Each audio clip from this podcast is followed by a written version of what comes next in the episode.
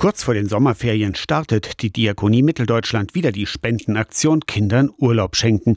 Kindern Urlaub schenken bedeutet Teilhabe, denn angesichts steigender Preise ist die Urlaubsreise, manchmal auch nur der Museumsbesuch das erste, was bei ärmeren Familien gestrichen werde, befürchtet der evangelische Wohlfahrtsverband.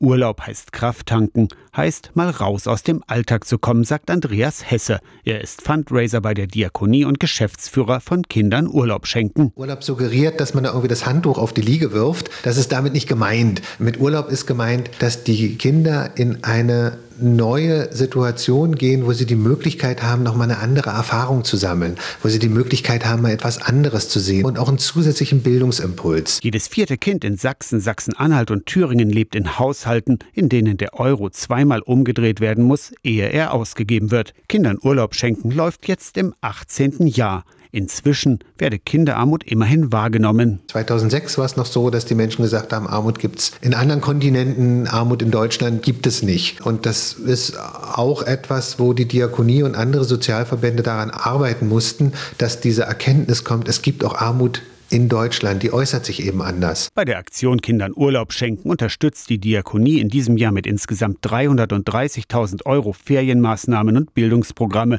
für über 7.000 Kinder. Aus der Kirchenredaktion Torsten Kessler, Radio SAW.